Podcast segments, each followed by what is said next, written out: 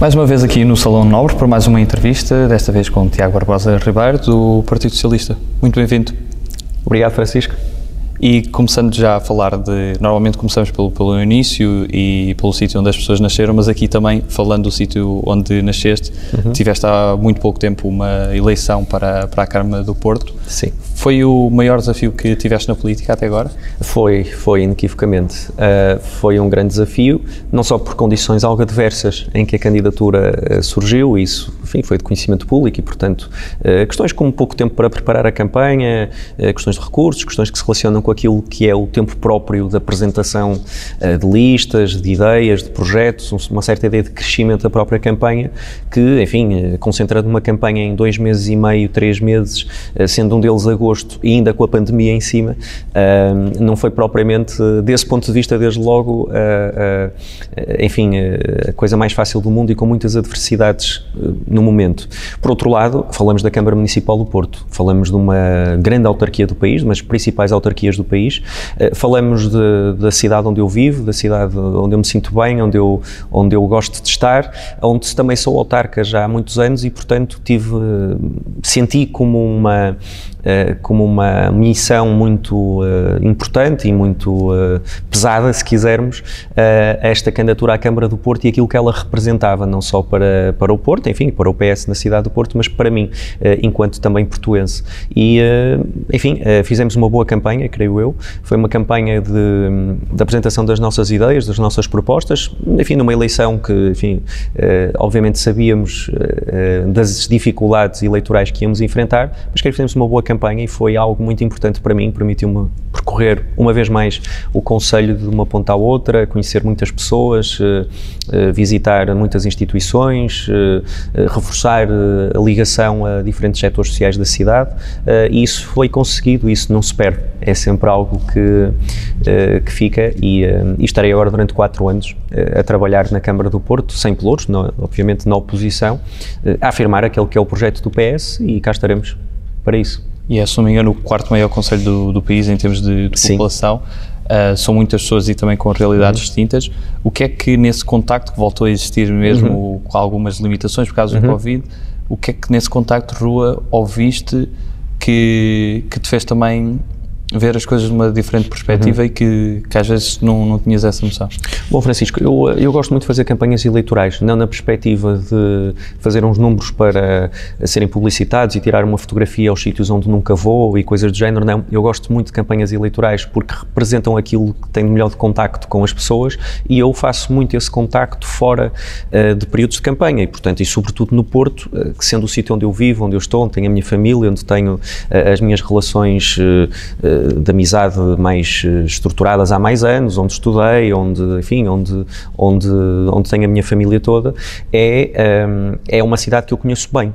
É uma cidade que eu conheço bem, sendo também como referi autarca, portanto eu já fui autarca de freguesia, eh, já fui autarca na Assembleia Municipal desde logo no último mandato, mas também já tinha sido entre 2009 e 2013 eh, e também já ocupei variação em regime de substituição temporariamente entre 2013 e 2017.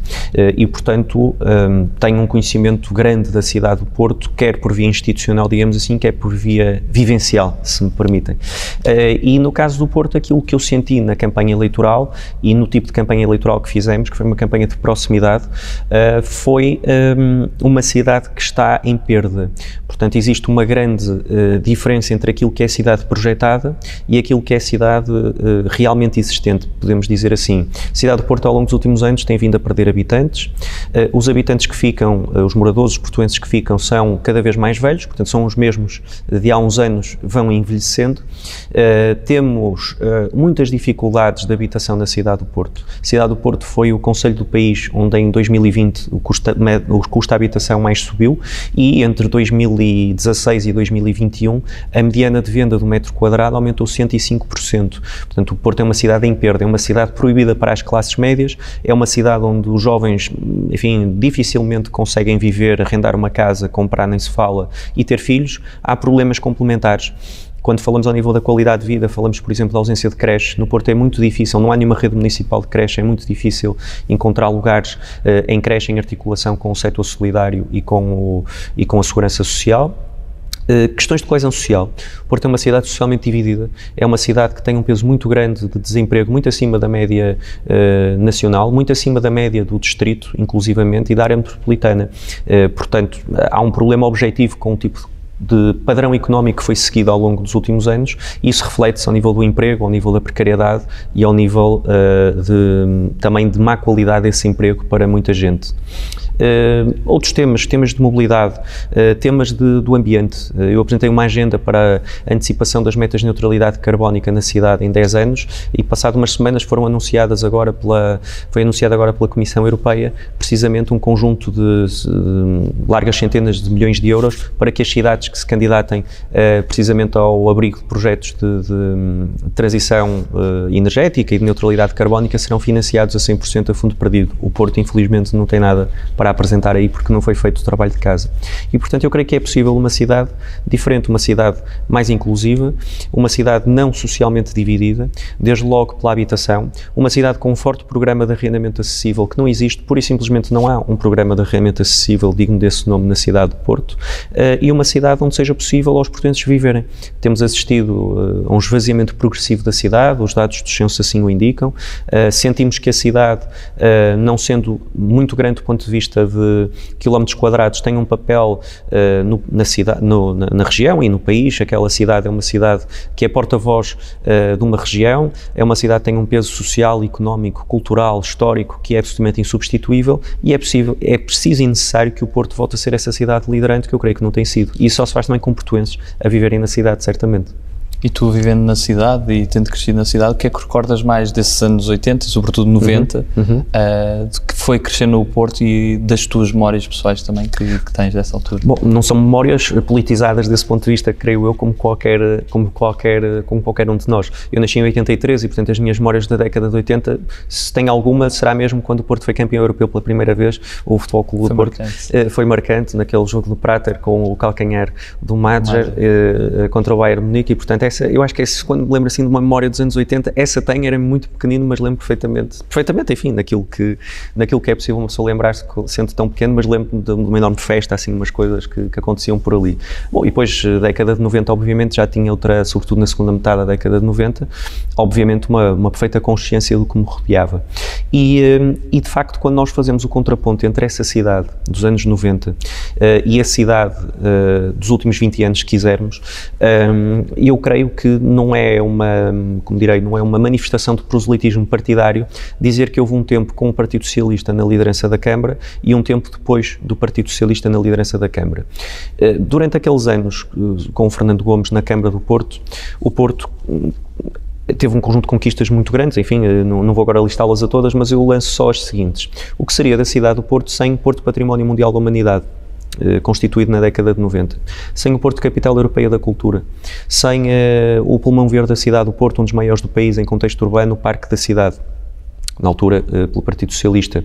O que seria da cidade do Porto sem o metro do Porto? Na altura diziam que aquilo era o metro de papel, porque não saía do papel, a oposição política dizia-nos isso, isso é um metro de papel, nunca vai sair. Uh, Pré-pandemia, 72 milhões de validações Uh, antes da pandemia, é o maior instrumento de mobilidade da, da cidade e da região e, des, e, descarbonização também da mobilidade à escala metropolitana. o que seria da cidade sem o Rivoli, sem o Coliseu, sem o Teatro Campo Alegre, sem a Biblioteca Almeida Garrett, o que seria da cidade sem a cobertura de saneamento a 100%, sem a eliminação de 3 mil barracas ao abrigo do PER, uh, sem a infraestruturação que foi feita, novas vias, a VCI, muitas outras, Alameda de Cartes, etc. O que seria do Rio Douro sem as etas de Sobreiras e do Freixo que foram construídas pelo Fernando Gomes, pelo Partido Socialista, uh, e que permitiram a despoluição e a procura turística também daquela, uh, do Douro e de, toda, de tudo o que está ali à volta. O que seria do Porto sem todos este, estes projetos que são verdadeiramente estruturantes e foram estruturantes do Porto moderno. Ou seja, nós hoje olhamos para a cidade do Porto em 2021 e não sabemos o que seria a cidade sem Uh, sem esses equipamentos, ou sem essas infraestruturas, ou sem uh, aquilo que aconteceu, que era o caso de não termos, por exemplo, saneamento a 100%, uh, ou barracas espalhadas pela cidade, mais de 3 mil, um, número muito significativo. E quando olhamos para a cidade ao longo dos últimos 20 anos, isto aconteceu muito em campanha, em contexto de campanha e debates, eu apenas perguntava, bom, mas digam-me um projeto qual foi o projeto estruturante na cidade do Porto nos últimos 20 anos? Isto abrange a primeira, os mandatos de Rui Rio e abrange os mandatos de, de Rui Moreira. E não se consegue ter uma resposta, porque não houve verdadeiramente um projeto, um. Eu não peço cinco, nem seis, nem dez, como acabei de referir. Peço um. Não se encontra. Não há um projeto verdadeiramente estruturante na cidade do Porto ao longo dos últimos 20 anos e isto é uh, simultâneo, digamos assim, com o, o, cenário sociodemográfico e socioeconómico que eu uh, apresentei inicialmente. Portanto, a radiografia de uma cidade em declínio, que é objetivo, uh, são os dados dos censos, do INE, uh, do IFP que assim o dizem, não são dados passíveis de disputa política, digamos assim, são, são, é o que é, é a radiografia da cidade a isso uh, conjuga-se, digamos assim, uma, uma visão política paroquial, uma visão política que fechou a cidade entre a VCI, a Circunvalação e o Douro e que verdadeiramente não apresentou projetos, não constituiu projetos, não traduziu novas ambições para a cidade do Porto. Uh, e isso, obviamente, é muito negativo e tem feito com que a cidade do Porto seja uma cidade em perda. E essa perda é, é representativa de, de de, por exemplo, muitos setores sociais que já foram muito fortes na cidade do Porto, ao nível, uh, ao nível do desporto, ao nível da cultura, ao nível da, da própria academia, uh, e que, fruto de circunstâncias adversas para a sua persecução dentro da cidade, hoje em dia uh, tenha vindo a sair da cidade. E isso tem feito que o, com que o Porto perca massa crítica, e uma cidade sem massa crítica não pode ser uma grande capital europeia, ou não pode ser uma grande cidade europeia, ou não pode ser uma cidade média europeia, e esse tem que ser o caminho que o Porto tem que trilhar. E falando do teu percurso, o que é que te levou também à sociologia e depois uhum. a puxares mais pela vertente da, da gestão e da, da, economia, também com políticas? Sim, eu tenho um percurso aí um bocado heterodoxo, porque eu, eh, inclusivamente, estive em ciências, na, no, no ciências ditas duras, na, na, no ensino secundário, onde fiz a minha escola, na Escola Secundária Aurélia de Souza, no Porto, uh, onde estudei, e depois decidi enverdar por outro caminho, porque queria introduzir-me na dimensão das ciências sociais, da compreensão uh, do pensamento crítico, de, de, várias dimensões que me entusiasmavam na altura de forma muito, muito evidente e, uh, e que eu queria aprofundar. Uh, surgiu a sociologia, conheci várias pessoas que, que, que na altura enfim, tinham sido, tinham, estavam uh, a fazer a licenciatura ou que faziam parte também uh, de algum círculo de amigos pessoais e de, e de leituras que eram feitas e de, de, eventos em que eu participava e coisas do género. Uh, e a sociologia surgiu como uma opção, digamos, de banda larga. Portanto, sempre quis ir, sempre, o sempre aqui é relativo, mas ali nessa altura do secundário, a partir do momento em que tomei essa decisão, a sociologia figurou-se como uma, uma licenciatura de banda larga, digamos assim, pré-Bolonha, portanto, ainda durante cinco longos anos, para fazer a licenciatura, tendo sempre como objetivo, na fase final da licenciatura, como, como acabou por acontecer, eh, direcionar-me para a dimensão do trabalho e organizações, que foi o, na altura designado Seminário de Investigação, a especialização, digamos assim, a tese de licenciatura associada a, esse, a esses temas. Eh, e eh, trabalhei na área do desenvolvimento industrial, portanto, Sociologia Industrial, Sociologia do Trabalho, e fiz uma tese e um trabalho centrado em processos de industrialização numa empresa que é conhecida a todos, é a FASEC, não é do Porto Porto Cidade, já foi, mas uh, o seu polo industrial está em Matosinhos e na Maia, uh, e uh, fiz lá, acoplado à minha tese, o meu trabalho de investigação, digamos assim, associado a, a essa, a essa dimensão da sociologia, e na altura surgiu um convite para ficar ligado às dimensões de internacionalização da empresa que estavam muito, enfim, em grande efervescência na altura, isto 2007, salvo erro, 2007, mais coisa menos coisa, e assim foi. E portanto, estava a terminar a licenciatura, fiquei na empresa e a partir daí, fruto das funções que desempenhei, surgiu a necessidade de alguma formação executiva nessa área, que fiz também na Universidade do Porto, na Porto Business School, e, um, enfim, e fui desenvolvendo o meu trabalho, onde ainda hoje em dia sou quadro dessa empresa, um, onde, onde naturalmente neste momento não estou, uh, mas uh, continuo com o meu vínculo, e, um, e mais recentemente inscrevi-me aqui no ISEG, em Lisboa, no mestrado em Economia e aqui ao lado, precisamente, aqui ao lado da Assembleia da República, onde nos encontramos, é, na mestrada em Economia e Políticas Públicas, é, onde fiz parte curricular e onde agora estou a fazer uma tese sobre a resposta do sistema de segurança social à crise pandémica, quer em Portugal, quer no comparativo europeu, e, e é um pouco por aí que estou a explorar, portanto, procurando consolidar diferentes áreas de conhecimento, sempre em torno das ciências sociais, economia, que é também uma ciência social, embora alguns queiram muitas vezes passar por uma ciência exata, e uh, dimensões de trabalho executivo uh, em contexto laboral e em contexto empresarial em que também estive e tive também experiências fora de, uh, fora de Portugal, nomeadamente em África, Argélia, Angola, Moçambique e, e sempre associada a projetos dentro da EFASEC. E o que é que trouxe aqui à Assembleia e como é que foi também chegar aqui e neste caso, chegar a um órgão legislativo? Bom, é uma. Eu sempre tive participação política e, portanto, surgiu, uma, surgiu um convite para ingressar na lista de deputados na altura, uh, em 2015, uh, lista de deputados da Assembleia da República, uh, e, um, e, pronto, e a partir desse convite que aceitei integrar a lista, aqui cheguei há seis anos e, e é uma, enfim, é uma, é um é um orgulho enorme poder representar desde logo uh, o meu círculo eleitoral e poder representar o país e poder representar uh, aquilo que são os valores que eu defendo em contexto de intervenção legislativa na Assembleia da República. Uh, também por causa do percurso que estávamos aqui a descrever, eu fiquei muito associado desde logo às temáticas da segurança social e do trabalho e na altura também a administração pública, coisa que não existe nesta legislatura, fruto da orgânica também do Governo, e, um, e fiquei a coordenar a Comissão de Trabalho e Segurança Social pelo lado Partido Socialista.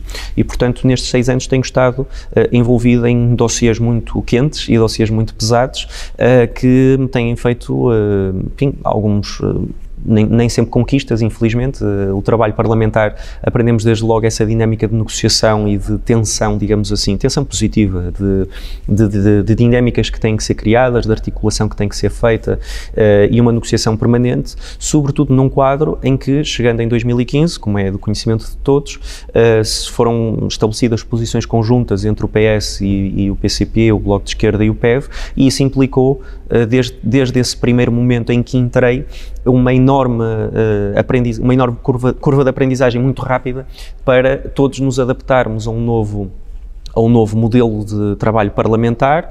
Uh, foi a primeira vez, por exemplo, que um programa de governo que, uh, e um governo caiu na Assembleia da República, portanto, nos termos em que foi feito em, em 2015. Uh, eh, a entrada de um novo, de um novo governo, nos termos em que, em que o anterior governo tomou posse, e, toda, e todo o diálogo e todo o trabalho que teve que ser feito desde logo no primeiro orçamento e nos orçamentos subsequentes com, com os partidos que apoiam, que apoiavam, a, apoiavam e apoiam apoiam a maioria.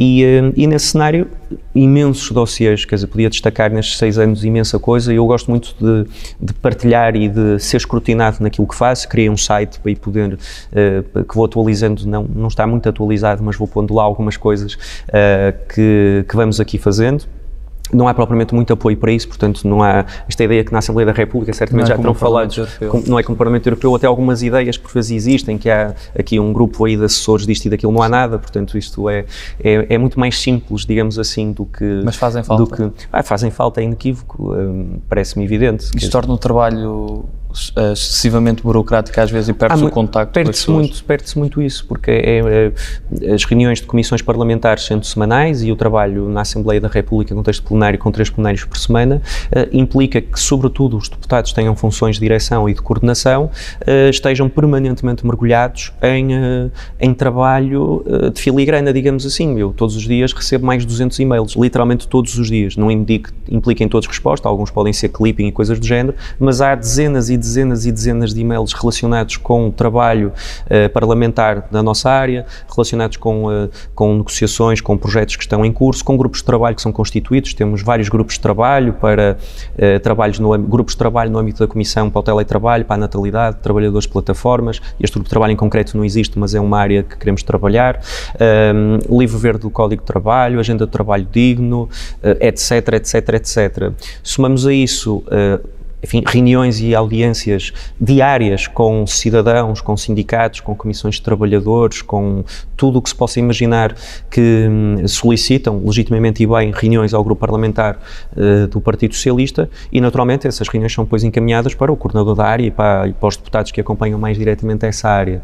Uh, a gestão do trabalho parlamentar, a legislação, a redação de conteúdos, uh, os debates, as entrevistas, como a que estamos aqui a fazer, tudo isto implica um nível de trabalho que é muito superior àquilo que muitas vezes uh, as pessoas percepcionam. Uh, não tenho qualquer dúvida disso, até porque tenho experiência de trabalho em contexto profissional numa empresa privada e tenho um contexto de trabalho político que agora faço aqui uh, há, desde 2015 e, portanto, posso assegurar que é uma, um trabalho pesado e com bastante, com bastante conteúdo e com bastante falta de, de recursos, se quisermos, para podermos, uh, para podermos, se calhar, fazer o nosso trabalho um pouco melhor, mas pronto, as condições são as que são, desse ponto de vista.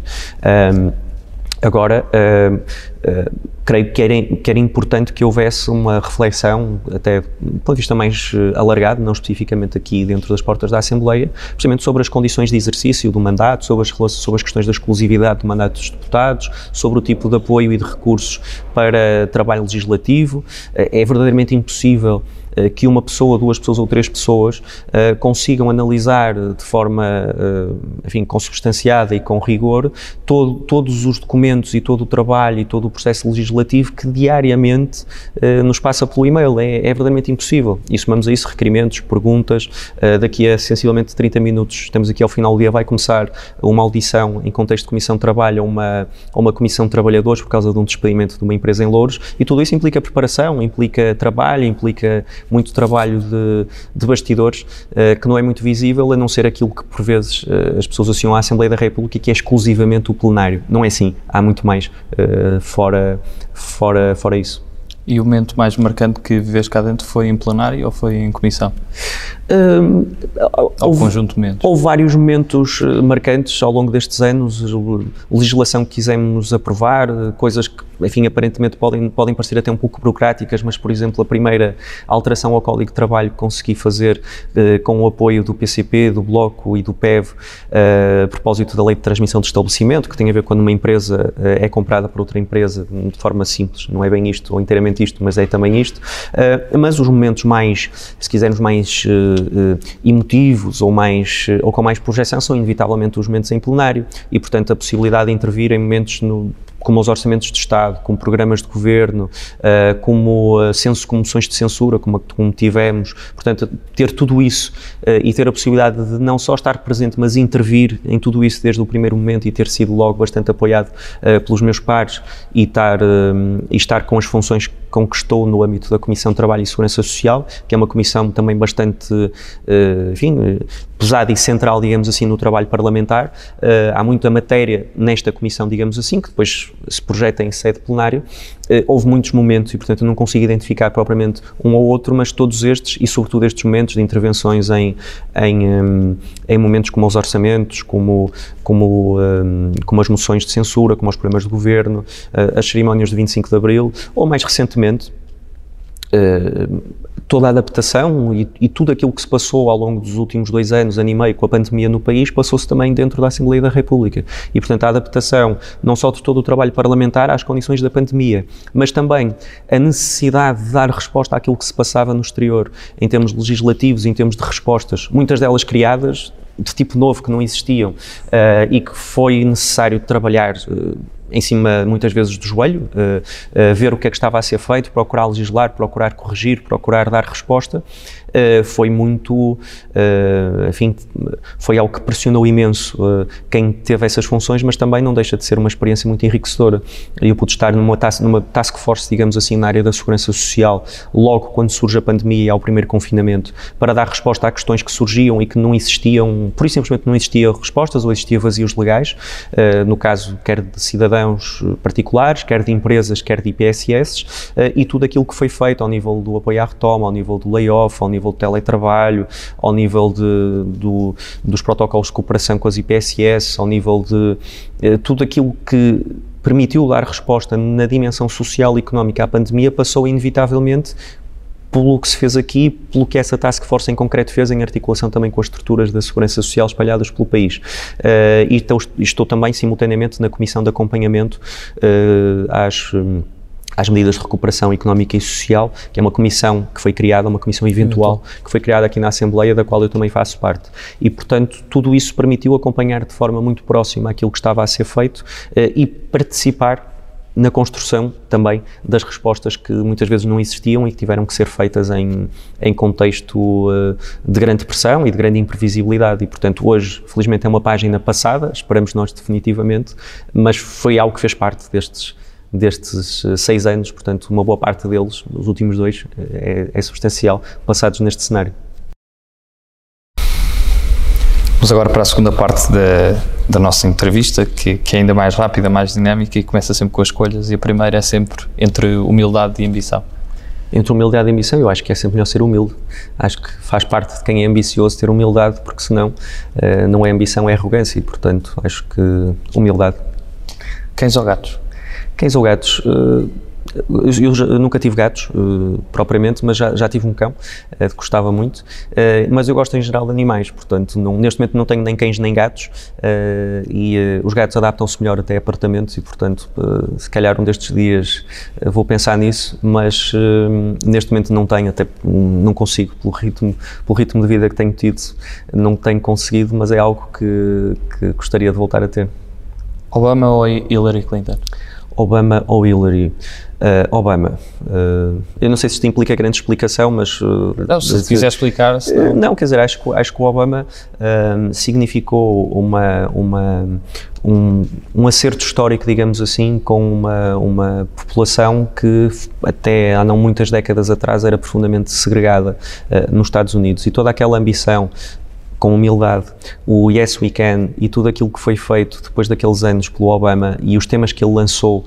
Uh, na medida do que é possível ser um presidente de esquerda nos Estados Unidos, acho que marcou uma viragem, sendo certo que uh, acho que a Hillary também foi muito injustiçada uh, com muito do que se passou uh, posteriormente e, uh, e, acho que o Biden em geral tem feito um bom trabalho, portanto uh, acho que também lá é muito fácil quando se comparar com o Trump ou com o Bush ou com qualquer outro, acho que em geral na Europa somos todos bastante mais, mais próximos dos candidatos democratas do que os republicanos, mas pronto, havendo exceções certamente.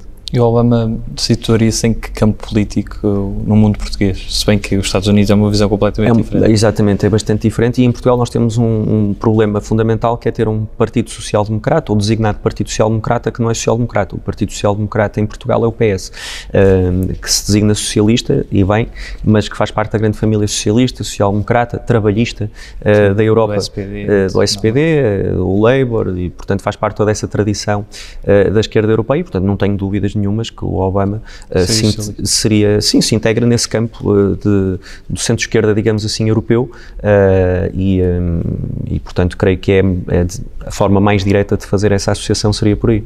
Centro-esquerda ou esquerda? Centro-esquerda ou esquerda? Lá ver, a esquerda em si mesma uh, engloba muitas dimensões. Uh, eu não gosto muito quando começamos com as discussões, sobretudo dentro do PS, se há as aulas esquerdas, se há as aulas direitas, se há as aulas do centro, se há as aulas disto, se há as aulas daquilo. Uh, falamos sempre de um, de um partido que é um partido socialista e, portanto, nós somos todos socialistas. o socialismo é de esquerda, o socialismo é de, engloba o espaço do centro-esquerda em Portugal e, portanto, acho que estamos sempre a falar do mesmo quando falamos, quando falamos desse tipo de catalogações identitárias quisermos dentro dos partidos. Acho mais importante do que isso as medidas que se, que se aplicam e a forma como se governa e, a, e as respostas que se dão às necessidades do nosso povo. Sonho ou realidade? Sonho ou realidade? Uh, eu acho que para uh, mudarmos a realidade precisamos de a sonhar antes e acho que isso faz muito parte da, da vida política. Uh, acho que a utopia ou enfim, a, a, ideia de que é possível vivermos num país melhor, a ideia de que podemos ser mais igualitários, a ideia de que não nos resignamos a um conjunto de injustiças, faz parte certamente de, de uma ideia de sonho, digamos assim, de ambição, de construção de, uma, de um mundo diferente que impacta necessariamente com a realidade. E, portanto, eu acho que nós, para mudarmos a realidade, precisamos de algum sonho, sendo certo que não convém viver no mundo dos sonhos, porque senão nunca mais acordamos e nunca mais conseguimos mudar a realidade. Portanto, eu acho que nesse, nesse, entre esse sonho e essa realidade, acho que, que o PS representa bem, personifica bem a síntese entre os dois. Macron ou Hollande? Macron ou Hollande, uh, enfim, uh, se puder dizer nenhum dos dois, uh, mas o Hollande acho que foi uma grande decepção para a esquerda europeia e para os socialistas europeus de uma forma geral. Uh, eleito com um programa de, de, de, alívio fiscal para as classes médias e de revisão do Código de Trabalho uh, e de valorização das classes populares, fez exatamente o contrário e foi uh, devidamente penalizado por isso. Mas o Macron também, que se situa num campo mais situacionista, pós-gaulista, digamos assim, dos, do, de um espaço político também muito próprio francês, não é fácil de, também de traduzir isto para outros países, também não tem sido especialmente um, um, um presidente que que eu sinta com que tenha especiais afinidades. Portanto, uh, acho que é importante, sobretudo, que a esquerda francesa e o Partido Socialista francês encontrem uh, um novo rumo para, para o seu papel em França. Ricardo Aruz Pereira ou Bruno Nogueira? Ricardo Luz Pereira ou Bruno Nogueira?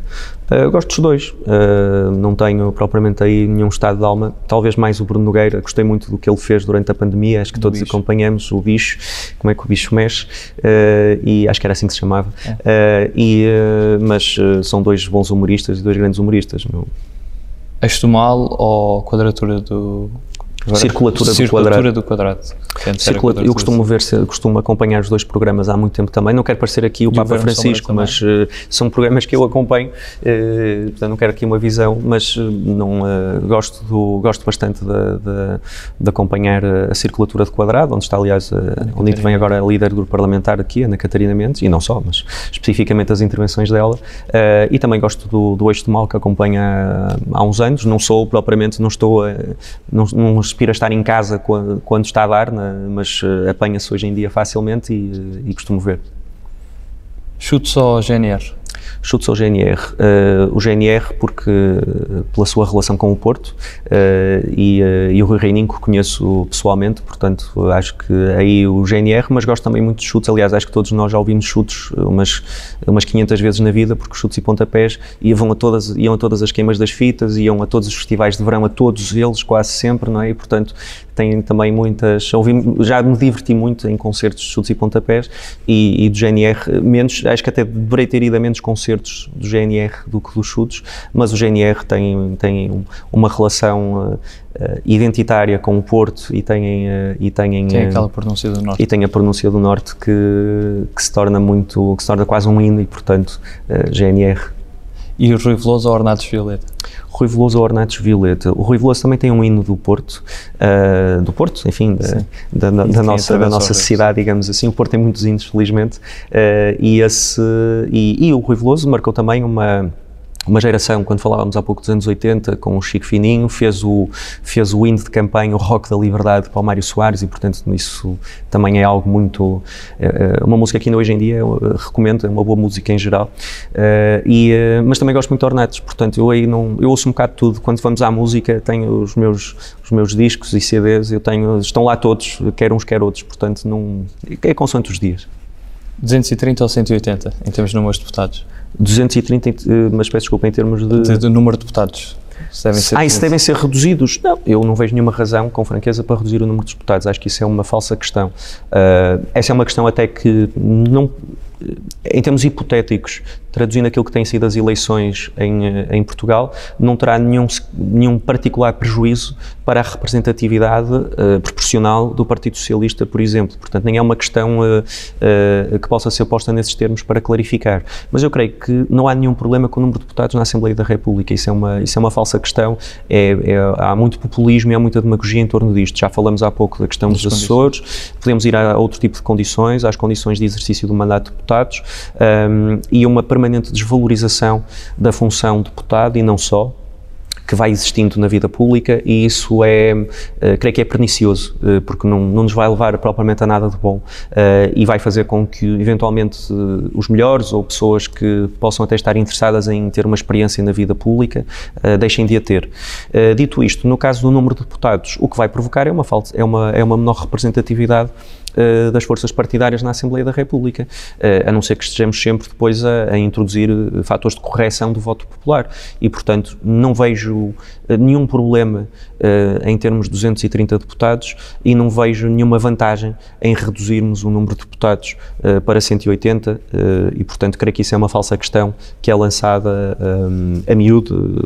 Ouvimos essa questão no, no debate público e isso é apenas uma questão para gerar likes nas, nas redes sociais e para gerar tráfego nas, nos títulos dos, das notícias, portanto não me parece que, que, seja nem de perto nem de longe um problema que o país, com que o país esteja preocupado.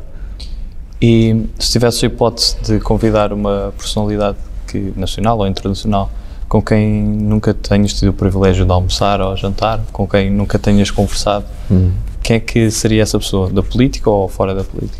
Bom, há, há muitas pessoas com quem eu gostaria de, de falar ou de, ou de conversar, uh, algumas delas uh, uh, não vivas, digamos assim, portanto já que fazem parte de uma, de uma do nosso, do nosso ideário e do nosso património. Gostaria muito de ter tido a oportunidade de falar algum dia com o Olof Palme, por exemplo. Acho que foi um grande dirigente uh, europeu e um grande dirigente de, de, da minha família política e, do, e, do, e da social-democracia, dos socialistas uh, e dos socialistas europeus. Uh, enfim, gostaria também se calhar ter conhecido Nelson Mandela, portanto só para falar de figuras que já não estão que já não estão entre nós, creio que todos nós teríamos sempre imensa curiosidade em conhecer a dimensão dessas dessas dessas personalidades eh, e hoje já que fala, hoje em dia, enfim, e já que falamos há pouco, olha, o Obama, por exemplo, acho que deve ser um, um tipo, top 3. um tipo porreiro para, para ir eh, para ir tomar um copo e para, e para jantar ou almoçar deve ser uma deve ter sido uma boa conversa ou quem sabe não pode vir a ser, não sei, vou, vou esperar. E qual é aquele país que nunca visitaste e está mesmo, tem que estar no topo da lista para visitar? Está no topo da lista. Eu tenho alguns no topo da lista, uns mais distantes, outros menos. Eu quando estava, eh, quando estava a pandemia prestes a, a, irromper sem nós sabermos, eu já tinha duas viagens programadas que tive de, eh, que tive de, de, de, enfim, de anular como todos nós. Eh, e nunca estive na Grécia, por exemplo, e é um país que tenho muita curiosidade em visitar, e ali não muito longe, a Turquia. Portanto, se pudesse pôr assim dois países, de resto toda a Europa já fui várias vezes a vários uh, dos países mais, uh, mais próximos daqui até, até ao leste europeu, se quiser, mais próximos, enfim, dentro do que, dentro do que é a proximidade no mundo de hoje. Uh, e, e, claro, depois outros países mais em África, vários que nunca, que nunca visitei, embora já tenha estado em vários. na América Latina, fazer ali uma, uma grande viagem pela América Latina, acho que está nos, nos sonhos, se calhar, ou nas ambições de, cada, de muitos de nós. Uh, e, uh, e sensivelmente esses seriam assim mais perto, se quisermos, os países que eu gostaria de visitar e que está, acho que vou resolver isso em breve. E na literatura tens assim alguma referência especial? Tenho, tenho várias, uh, desde logo o, o, nosso, o nosso Nobel, um, tenho, um, tenho várias referências uh, que se relacionam não especificamente com literatura, uh, com romances, nem com, mas com literatura biográfica. Eu gosto muito de ler biografias e tenho, e tenho, várias, tenho várias biografias. E agora estou a ler um romance biográfico de Mussolini, por exemplo, O, o Homem do Século, recomendo muito. E, um, e, portanto, eu acho que quando vemos a literatura e a literatura em Portugal, eu acho que nós temos uma pessoa que tem vindo a ser um bocadinho injustiçada, que é o Lobo Antunes, que eu gosto muito, está sempre na calha, ou, ou pelo menos vou lendo, que está, que, para quem é especialista na matéria, não é o meu caso, sou apenas uh, leitos assim, uh, que, que, que acho que não é especialmente valorizado e devia ser mais. Outras áreas na área da, na área da poesia, Eugênio de Andrade e muitos outros que, que, que, acho que todos voltamos com alguma regularidade. E nos novos autores, recomendo muito o Rui Lage, uh, que é um autor que está, enfim, posso dizer que já está consolidado, mas que tem vindo a ganhar alguns prémios uh, mais recentemente no âmbito da literatura de revelação e que, e que recomendo que possam ler assim que possível.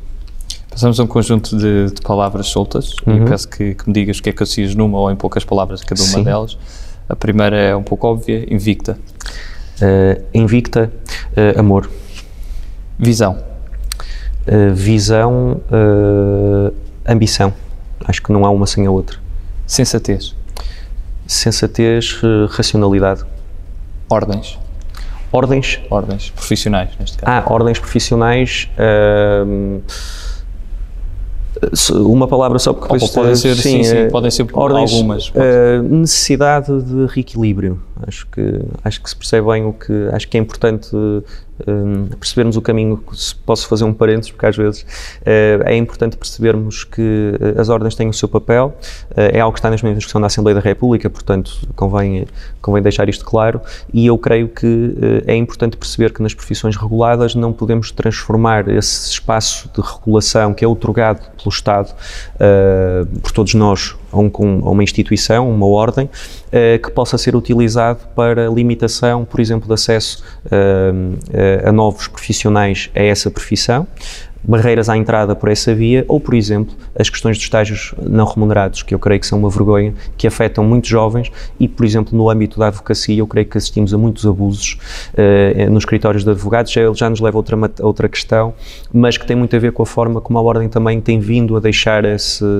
esse espaço uh, muito desocupado e, portanto, parece-me por isso, porque podemos ir ao SPAS e podemos ir a matérias que tenho estado aqui a trabalhar na Assembleia da República uh, e que me parecem profundamente injustas para os mais jovens, que são tratados, sobretudo os mais jovens, são tratados como profissionais liberais, quando na prática têm todas as obrigações de um trabalhador por conta de outrem, sem nenhuma vantagem uh, dos trabalhadores por conta de outrem. Portanto, acho que é necessário novos equilíbrios, reequilíbrios e, e creio que esse é o caminho que vamos fazer aqui na Assembleia.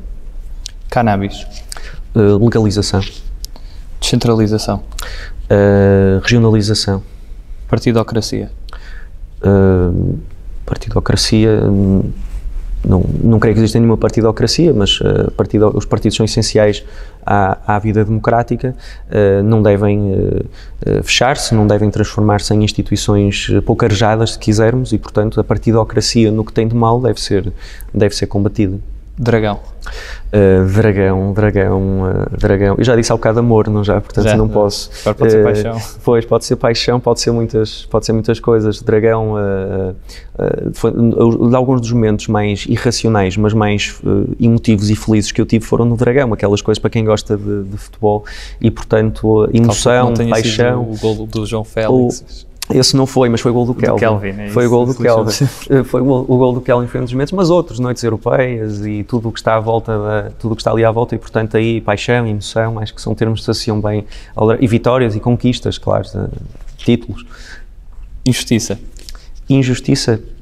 Uh, injustiça um, injustiça, uh, indignidade, quer dizer, injustiça, seja ela, podemos, podemos, podem ir para vários campos, não é? Estou a ir para, para, o âmbito da injustiça a nível social, a nível eh, socioeconómico, se quisermos. Creio que é pior das injustiças. Uh, eu acho que é, isso faz-me também muito ser socialista ou, ou, ou, enquadrar o meu pensamento nessa, nessa esfera de intervenção.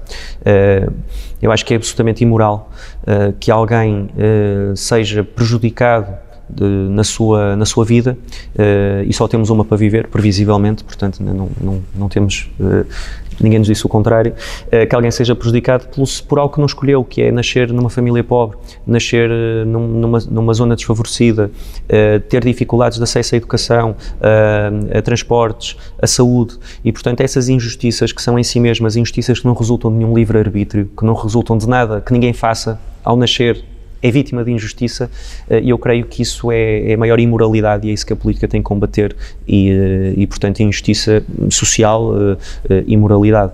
Teletrabalho. regulação. Acho que é o, a palavra-chave para que o teletrabalho seja possível e não, não se transforme, não traga novas dificuldades. Toastmasters. Toastmasters. Toastmasters é o clube de sim, sim. Uh, palavra. É um, é um, é é um, os Toastmasters, para quem não sabe, são uma, uma, uma associação, uma, um grupo que, que treina ou que trabalha intervenções em público e, uh, e discursos de uma forma geral e, portanto, a palavra acho que se associa. Futuro. Uh, futuro desconhecido. E se puderes resumir Portugal uma palavra, que palavra escolhias? Uma palavra para Portugal, pátria. E para terminar, que mensagem é que gostarias de deixar a todos os portugueses? Uh, deixava uma mensagem no âmbito desta, deste, vosso, uh, deste vosso ciclo de entrevistas, antes de mais de grande reconhecimento pelo trabalho que estão a fazer. Isto não é fácil, fazer entrevistas a 230, a 230 deputados. Espero que consigam cumprir uh, o vosso objetivo, mas se não cumprirem já fizeram, já fizeram bastante. e acho que é muito, enfim, acho que é, é, de, é de, de, de felicitar e é muito salutar ver este tipo de iniciativas também permitem abrir uh, o Parlamento e aquilo que aqui se faz a novas esferas, às redes sociais, a, a outros públicos uh, e dizer que a, a, todos aqueles que nos possam acompanhar que participem politicamente, que participem civicamente, que se empenhem. Sabemos que os partidos têm problemas, que, que todas as associações de forma geral têm problemas, mas participem na associação de bairro, na, na, na IPSS, na, no sindicato, num partido, porque senão deixam o seu destino e aquilo que é o nosso destino comum a, a, outro, a outros para decidirem por nós e isso não faz sentido e portanto acho que a participação, que não no teclado também, mas não exclusivamente, é, é o caminho que todos devemos seguir e portanto deixo esse apelo e felicito-vos pelo trabalho que estão a fazer. Muito obrigado, Tiago, muito obrigado, obrigado pela participação. Obrigado a todos lá em casa e continuem a acompanhar as 230 entrevistas que aqui estamos a fazer na Assembleia da República. Até à próxima.